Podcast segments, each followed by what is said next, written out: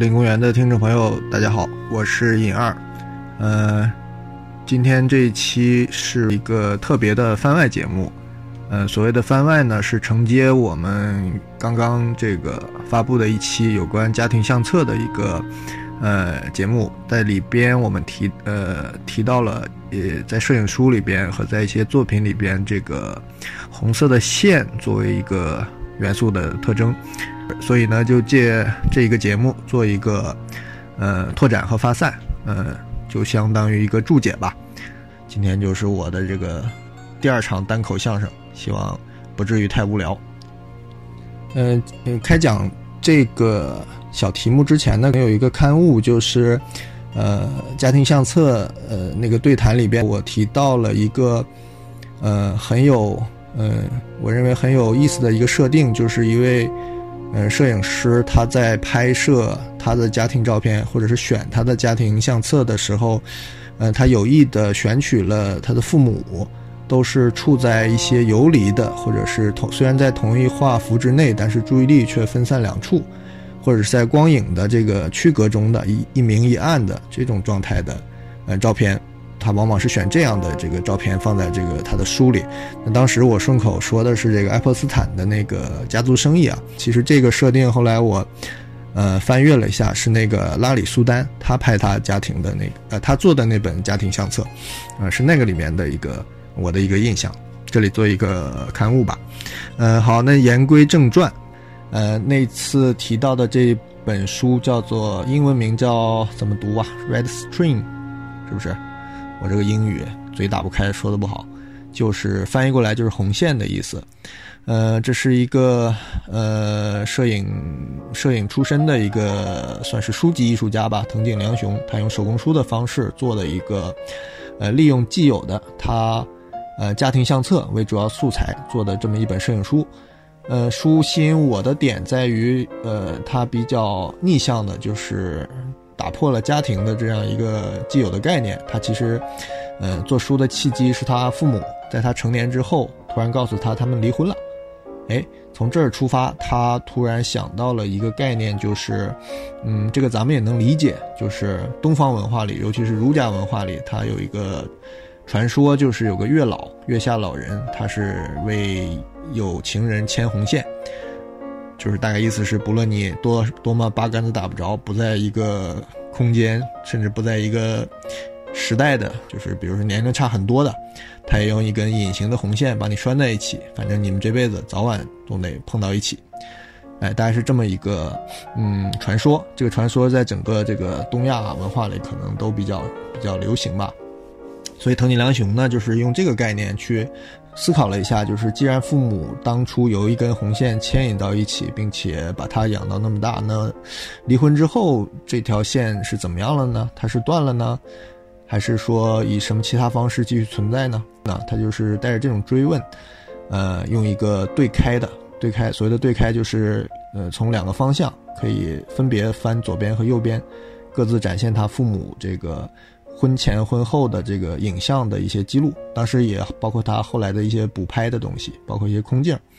就这样形成了一本书。呃，这本书的核心概念红线这个意象，它就是以一个呃很细弱的一个棉线，就穿插在这个书的封面和装帧之中。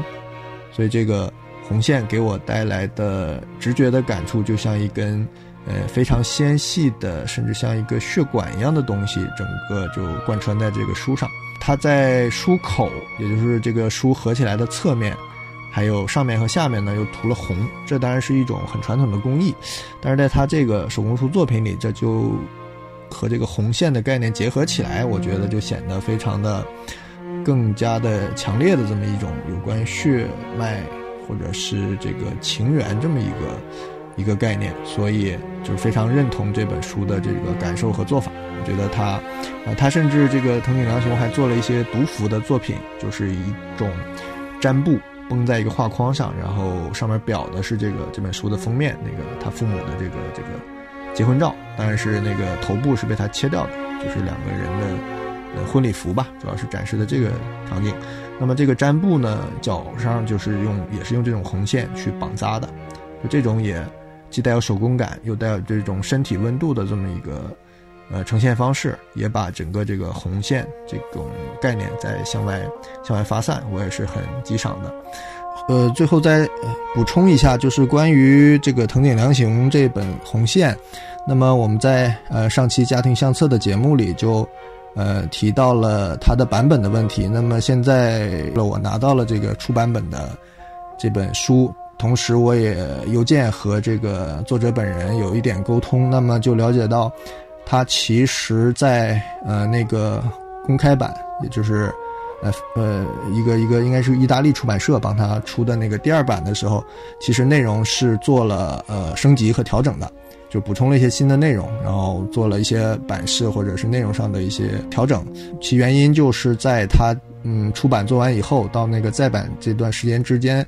他们家里面他和他父母或者是他父母之间的一些关系发生了一些微妙的变化，所以说他通过这个呃书籍设计的一个。呃，制作的调整就是把这个变化也相当于融入在这个里边，就形成一个动态的这样的一个过程。嗯，那天我们还谈到了另外一个也是我很喜欢的书，就是嗯吴相出版的《高山的第八天》。哎，这本书呃主要内容也也可以归纳在家庭相册，但它也是一个非常不一般的题材，是这个作者。高山，他整个拍摄的这位他的所谓的他的母亲，实际上是他的养母，就是在他出生第八天的时候，他被这位母亲给领养了，所以他是成长在这样一个家庭里。所以整个书里边，除了他拍他母亲的日常生活，当然有一些，呃，我认为是摆拍，就是他和他母亲的一些互动，啊，甚至有一些，呃，一般看来尺度比较大的照片，所以也引发了不少争议。近期好像这种争议还发酵起来了。他，呃，在应该是法国的那个得了一个一个摄影书的很重要的一个奖。说这是这样一本书，它跟这个红线的关联在于，呃，我当时看到了这个内页照片的时候，有一幅是应该是他拍他母亲的裸半裸的背影的时候啊，正好是一张跨页吧，应该是，哎，在这个跨页的时候就。刚好出现了他装钉用的这个锁线，就是一根红色的线，哎，这个让我就和那个那个那个藤井良雄的作品建立了一个呃通感。我觉得两个相册的摄影师呃这个设计师可能在这些方面是心有戚戚的，就是把一个呃跟血缘和情感纽带这样一个概念做到了这个。呃，物质化的一个一个呈现。那提到摄影书或者是血缘这种概念呢，其实有一个更，呃，更强烈一点的，就是那个麦克版的是赖昌久的家族，它也是前两年再版的。那个封面是整个是个黑色的，然后中间一个，呃，我理解的就是一个血色的一个方框，整个框里边就浮着这个家族两个字。嗯，这我这么形容，大家就可以想象它是挺狠的这么一个。一个视觉效果，在摄影书领域，我觉得关于红色的线啊，或者是跟红色有关的这么一个概念的呃处理，已经有很多不错的作品了。那么呃，开始这个这个歪楼吧，或者是发散。呃，如果发散开来，我就想“红线”这个词，可能我们一点都不陌生，而且它在中文里边又有非常多层次的意义。那么首先想到的应该是，我古代不是有个女侠，应该是唐代的这个元娇写这个这个这个词怎么听起来这么怪呀？啊，呃，郊外的郊，姓袁的袁啊，哎，呃，这个这位老师写的一部传奇小说叫做《甘泽谣》，甘泽谣里边有一个段故事就叫做红线道河，嗯，具体的故事应该是红线女是一个。呃，当时的这个这个应该是中唐以后吧，就是安史之乱以后的一个，应该是一路节度使吧，就封疆大吏这种，或者是这个军阀吧，叫薛松，是他这个门下的一个，那应该是一个丫鬟一样的一个婢女，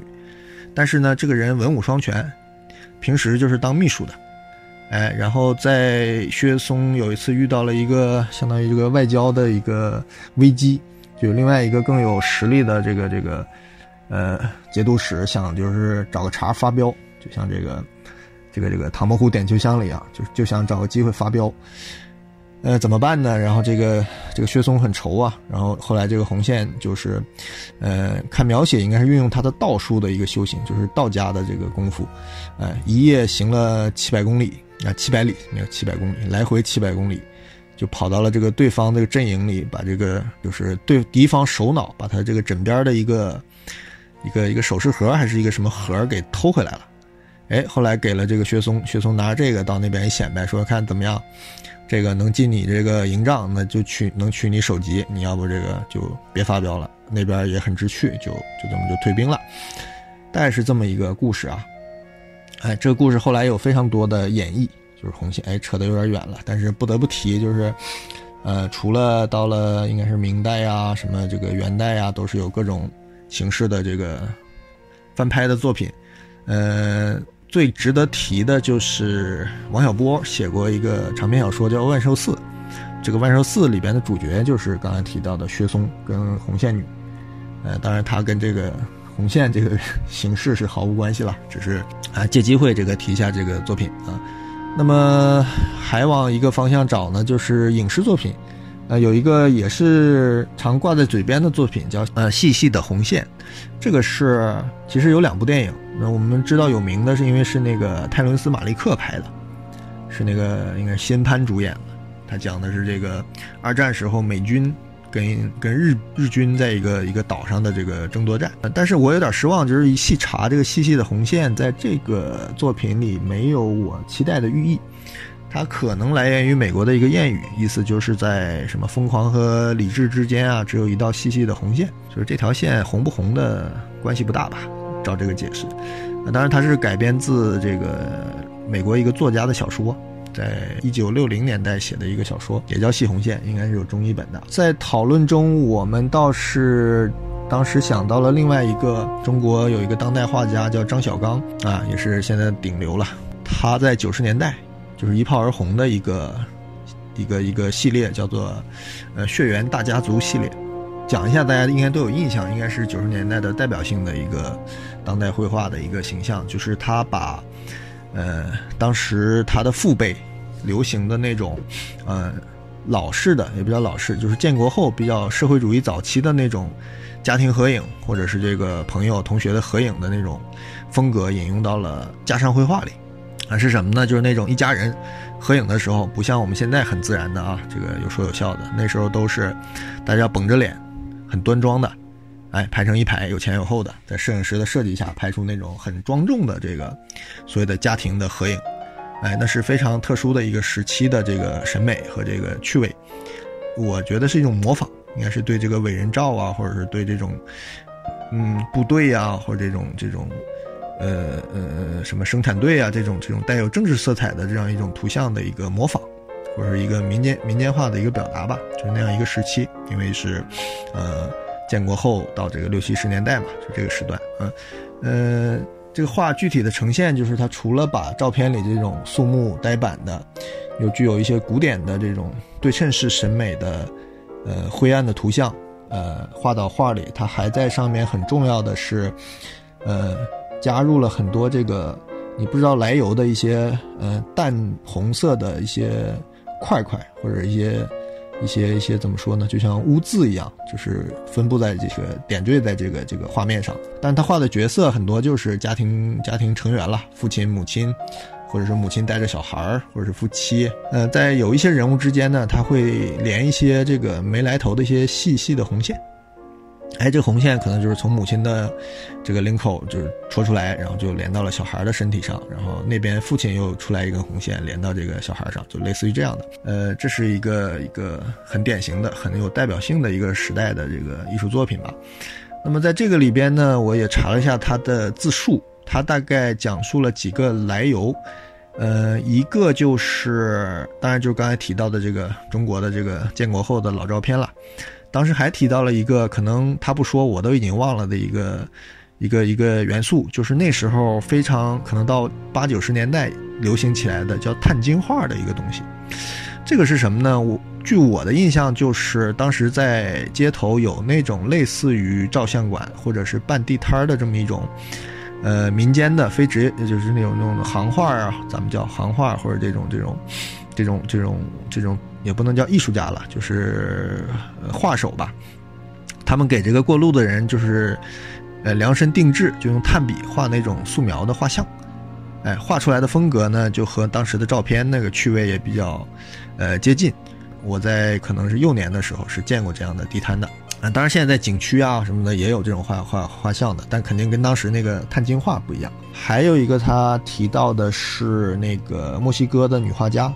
呃，弗里达卡洛的那个是叫弗里达卡洛吧？弗里达吧？弗里达的那个一些画面里的具体的一个借鉴。哎，后来我就去查了一下，还真有，因为那个弗里达就画很多自画像嘛，他有一张就叫弗里达与弗里达吧，还是两个弗里达呀？呃，不重要，就是画面里对称着坐着两个他自己，左边一个，右边一个，一个穿着墨西哥当地的女性的服装，一个穿的应该是欧洲的那种女性服装吧。这两个画像，它都是把颈动脉跟心脏好像是画在这个身体外边的，然后在两个人的心脏之间就连了那么一两根这种细细的红线。哎，这么一想，还真的挺，就就张小刚这个红线还真挺像那个画面里的这个东西的。当然，我就。呃，顺藤摸瓜又查了一下这个弗里达其他的画作，发现这个红线作为一个呃元素还真是没少出现。比如说他画的有一些红色的丝带一样的东西，当然那就不是血管了。嗯，还有他流产之后画的一幅画，是他和一个死去的死胎之间也有一个红线连着，可能这个就嗯介于。血管和脐带之间的这么一个意象，但是总体而言，弗里达的使用还是以一个呃实物化或者一个具象化的元素出现的这个红色的线，可能到了张小刚那儿，它已经是一种嗯更倾向于精神性的一个一个联系和纽带吧，这可能是他的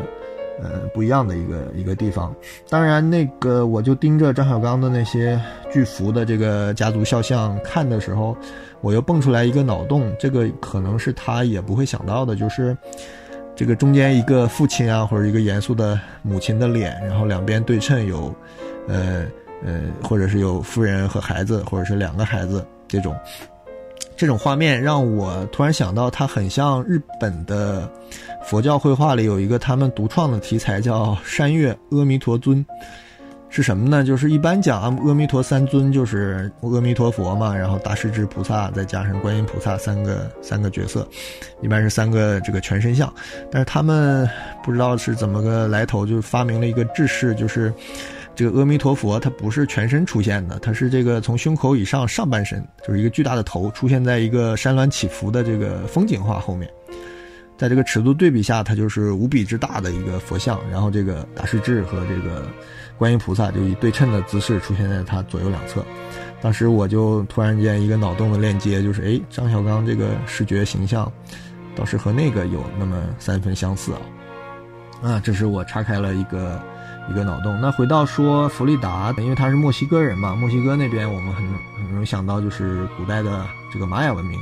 哎，也有人提到了这个概念，就是他这种呃血脉的这种表达，有一点像。当时的这个古代的叫阿兹特克帝国的这个这个这个活人祭祀的这种仪式，就说那个咱们都知道嘛，恐怖片里啊或者这种这种探险片里也会看到，就是那种呃玛雅的祭司会把活人这个开膛破腹，心脏拿出来，什么把血怎么流了一地这种，呃那是恐怖化的表达，但是你去细考考察这种这种这种献祭的这种。呃，这种自我牺牲，从而成就一个什么精神性的一个目的的这个逻辑来看呢？那么弗里达的这个创作以及他这个一生的经历跟艺术的关系，倒是有点像这个阿兹特克的这个仪式。当然，这种献祭的逻辑在很多近期的宗教里，或者更文明一点的宗教里，也是还是有的。比如说，我们看那个伯格曼那个电影叫什么来着？《第七封印》里边啊，对对，那个不是有宗教信徒为了这个。呃，向神忏悔，就是带世人受过的时候，他就一边游行一边拿什么东西抽打自己嘛。这个是应该是呃比较近的宗教的一种一种支派吧，这样一种表达。那其实我们也也不陌生吧，往前数数一数，就是佛教里也有这种刺血写经的这么一个一个行为，就把自己的手指刺破，然后和上这个其他的红色颜料去书写这个经文，或者去画那个曼陀罗啊，这都是一种献祭，它既跟呃信仰有关，可能跟这个对艺术的这个献身也有关。但是我觉得核心可能跟人类共有的早期的一些呃类宗教的一种行为都是共通的，所以他们会以不同的方式去继续在人不同的人群中去去传承吧。哎，这是从弗里达这儿想到的。所以说归结一下，那么呃这一块红线从。前面摄影书一直聊到这么老远，那可能它的核心的意向，我觉得就是，呃，由心脏出发，跟这个，呃，血管脐带是这种意向相关联的一种一种转移。那么更核心一点的，可能是一种，呃，对能量、对情感的、对这个，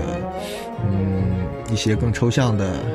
因素的一个传承和联系吧。大概是这么一个，呃，理解。嗯，其实我还想到的一个就是那个安哲罗·普哲斯在大概零四年的时候，呃，相当于他晚年的，呃，有一部电影作品叫做《哭泣的草原》。呃，在整个这个电影的大的设定是，可能是他祖国希腊的一个某个时期，就是有点这个民族或者是地区有点分崩离析的这么一个状态，然后不同的。呃，呃，政治派系之间有非常就是你死我活的这这种争斗，那么，嗯，在这个背景下，有一家人，然后他家里面的这个男人，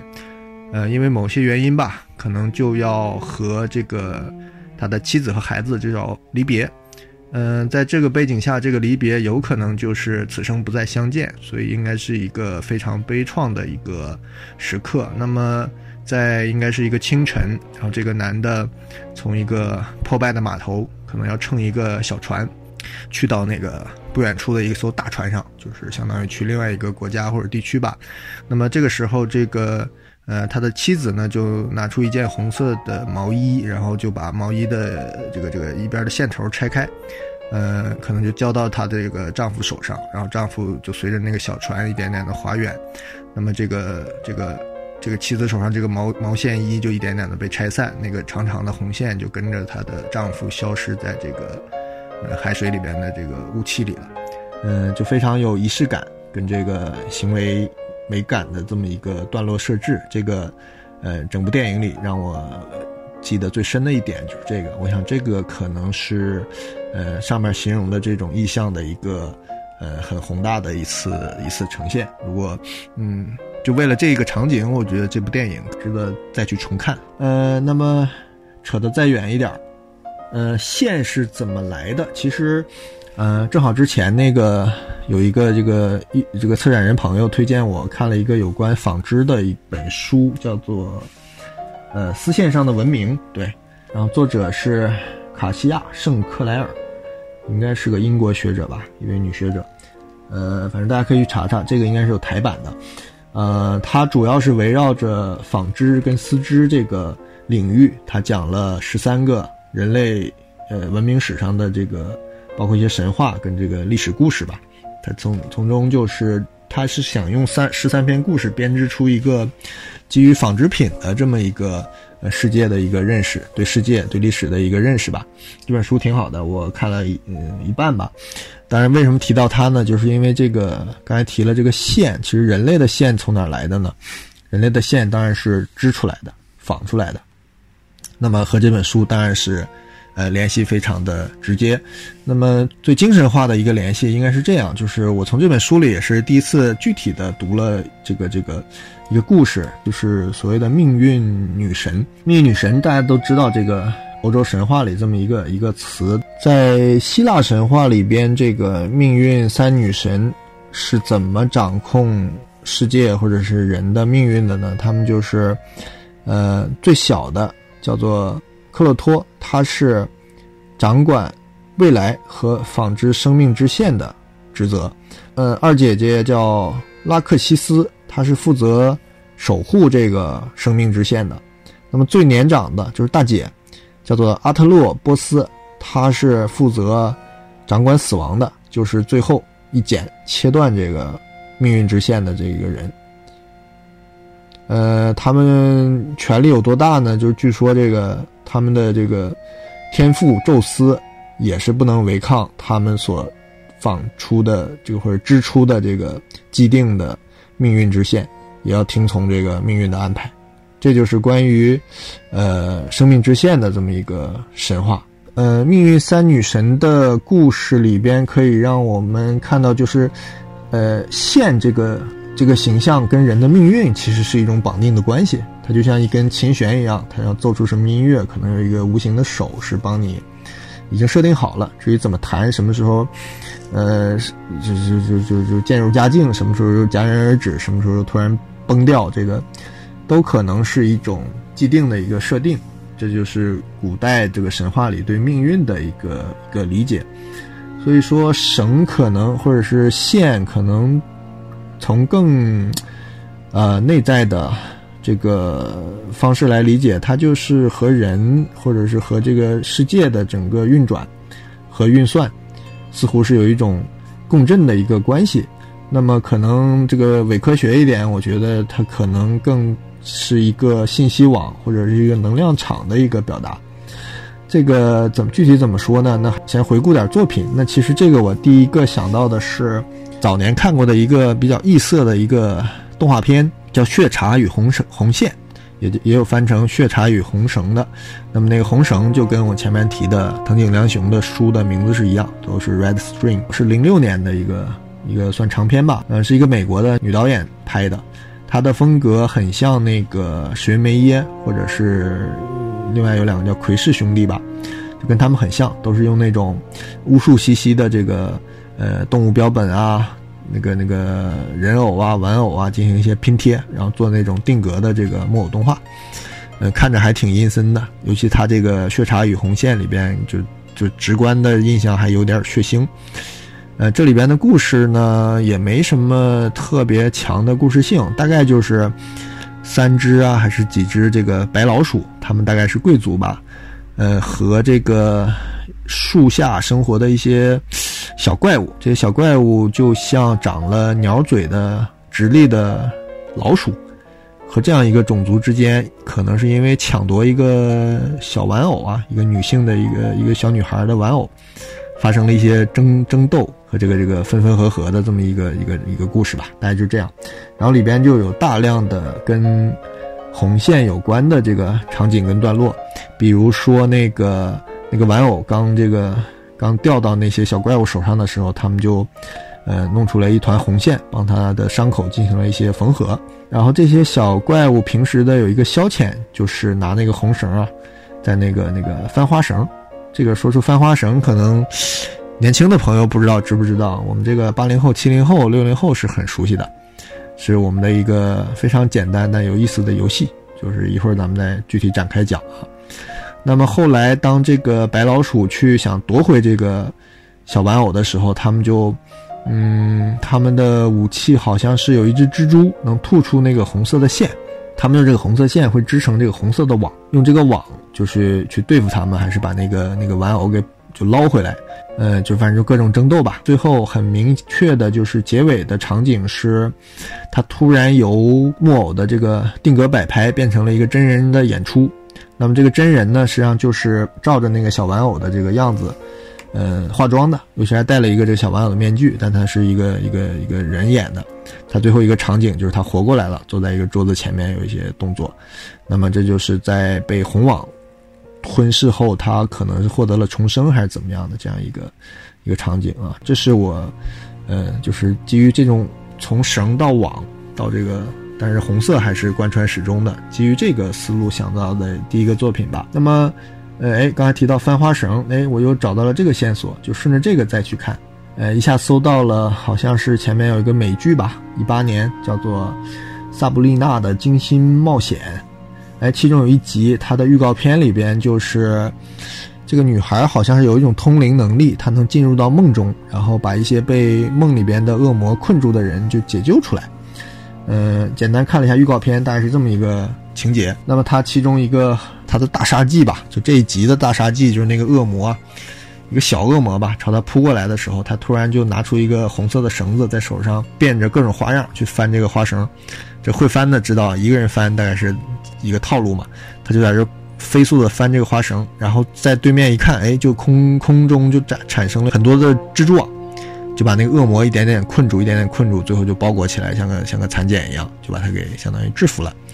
然后当时预告片里对应的这个小女孩的台词就是一边很这个气定神闲的翻着她的花绳，一边就说还是老办法管用啊！哎，这就透露了一个线索是什么呢？就是翻花绳这个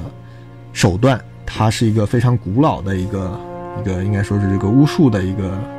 伎俩吧，或者一个方式方法工具。嗯，它是怎么样的呢？这个因为基于现在的这个社会氛围吧，就你查巫或者查巫术的东西是不太有正面的素材的，在中文世界。所以今天这个翻墙也不太方便，所以我就大概就是，呃，查了点这个，呃，明面上的一些素材吧。就是翻花绳这种行为，首先形容一下，它就是呃，大概是在半米左右吧，或者是再长一点，可能因人的胳膊长短而异。小孩的话，估计半米就够了。一根绳子，两头对在一起，这么一绑，形成一个绳圈这就是全部工具了。然后呢，它分呃两种玩法，一种玩法是一个人就两只手翻来翻去，还有一种方法是两个人对翻，就我变一个姿势，你再把它变成另外一个一个花，就从两个人手上换来换去，直到一个人把另一人困住，他再也解解解不了这个。这个谜题了，因为这东西是从那么长，就是就是就两只手张开啊，撑着一个绳圈，倒是你越变越复杂，最后就会织成一个很复杂的一个网。这种你能力有限的人，或者是没没这个破解能力的人，你是最后你就会揉成一个线团。所以也是小时候对我们男生来讲是一个挺大的一个挑战，因为你本身这个心思不细腻，另外手指头也粗，所以这个想这个赢过女生是。万万不可能的！这个游戏在全国各地也有非常多的叫法，啊，甚至在世界各地它都是有的。那么在国内就有翻花什么翻花鼓、挑崩、解鼓、解蹦，哎，各种不一样的方言的叫法。还有地方叫翻单的，是这个山西的；还有的地方叫挑线、抄花，哎，可能这些词背后都有其这个跟更古的一些。意念或者概念有关的，当然这个我们就，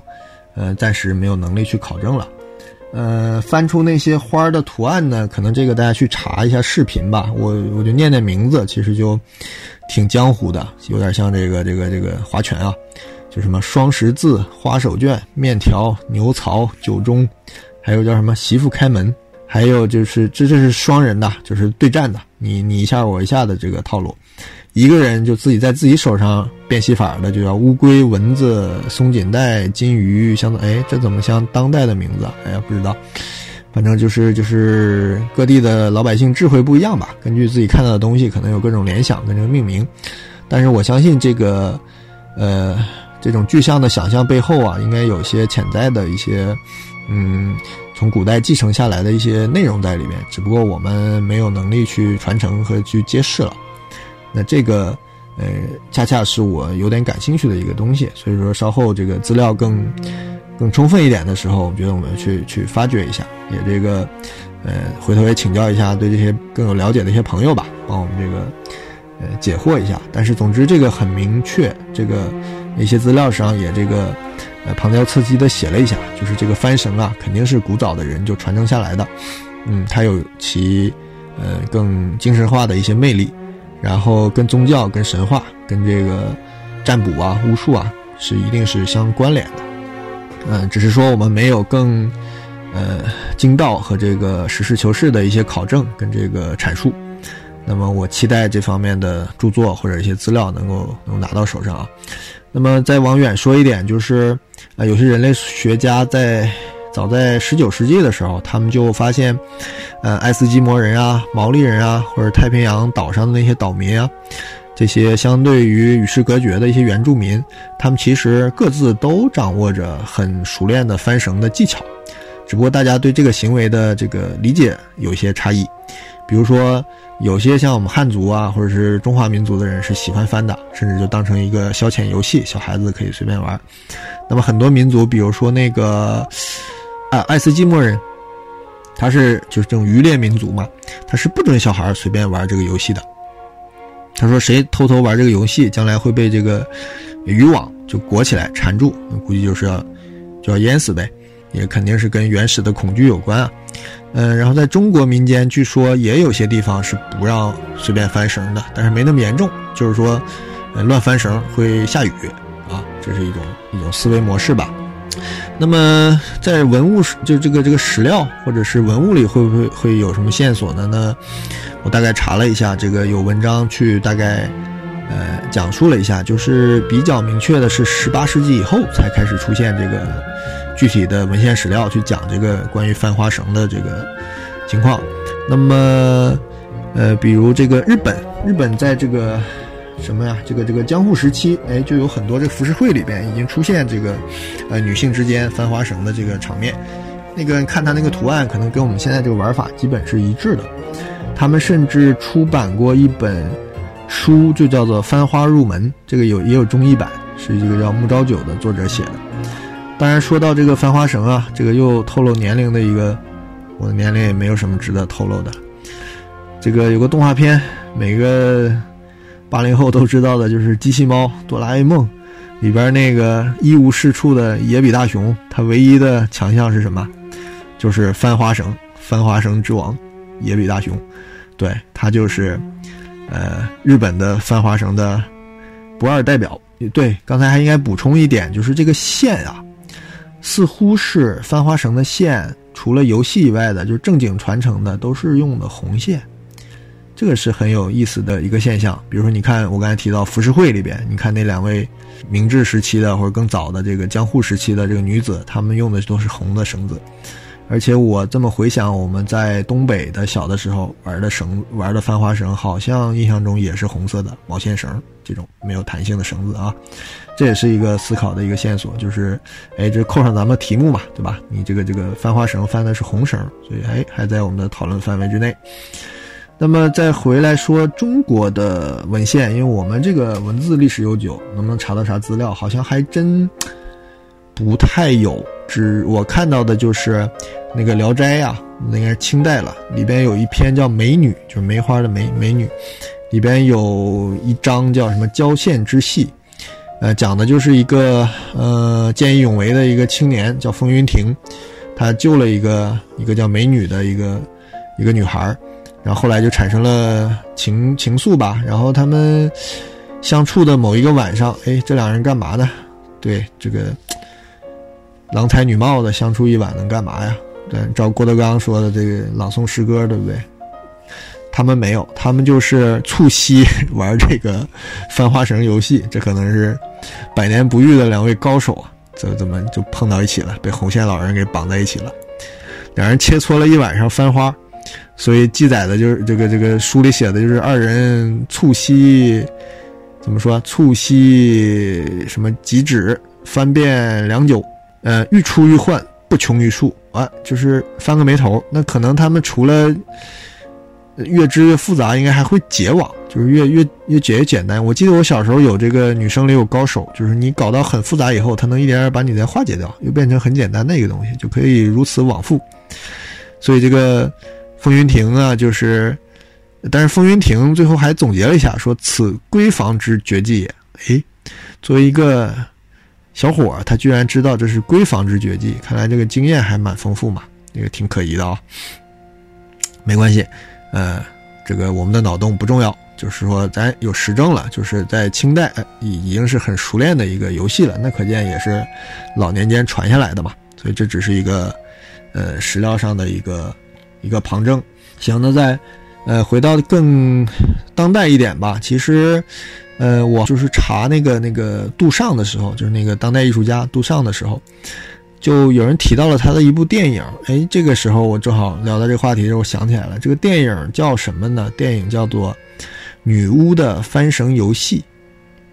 哎，这个名字真的是很符合这一章的题目啊。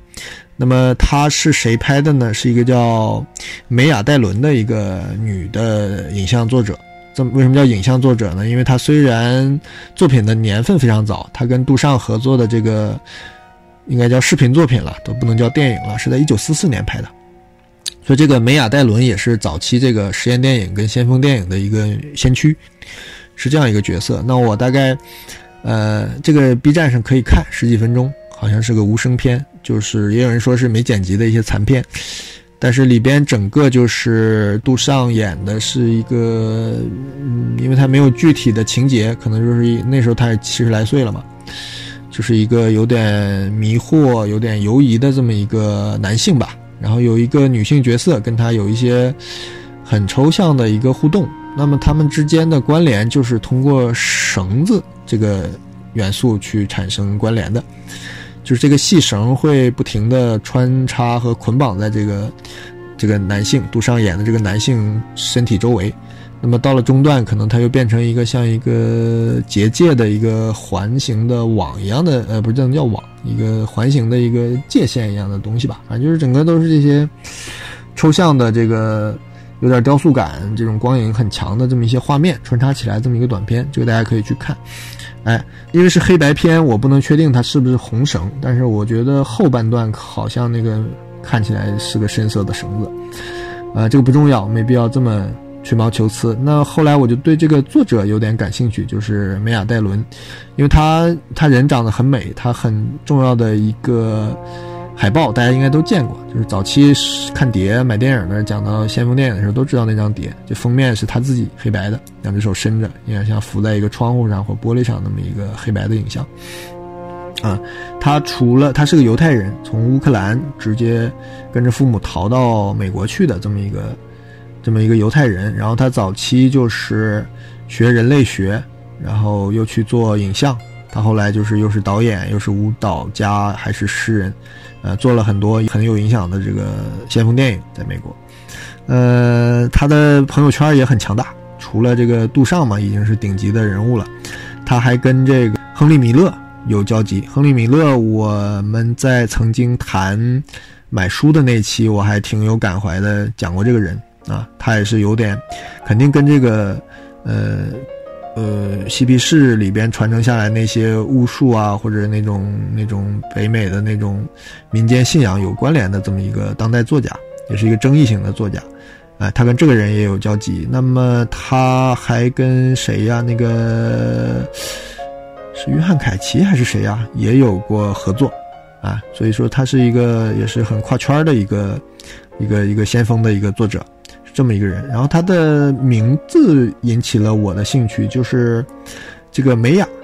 梅雅不是他的本名，这是他在美国和一个捷克流亡的一个导演结婚以后，然后她的丈夫帮她改的一个名字，就是玛雅。那个这个梅就怎么说？就 M A Y A 玛雅。据说这个意思是水，好吧？记住这个，可能要记住这个概念，就是水在我。呃，一系列有关这个巫术的话题里是非常非常重要的一个，呃，视觉元素也好，或者是一个一个就是元素，它是非常核心的一个元素。那么绕了一大圈这个暖场嘉宾有点废话太多了。那么说的这么多，跟我们到底关系是什么呢？那我觉得，呃，扣一下题吧，因为我也在想这小段能不能给他个瑞数。或者一个系列，将来咱们也是围绕一个更核心的话题去说。因为之前我跟这个茂哥跟常坚也沟通过一个大的话题，就是还残存在我们身边的这个巫的这个一些痕迹。所以我觉得这个系列是不是可以叫做巫术的踪迹？那今天就是巫术的踪迹一红线啊，我们的题目大概就是叫这个。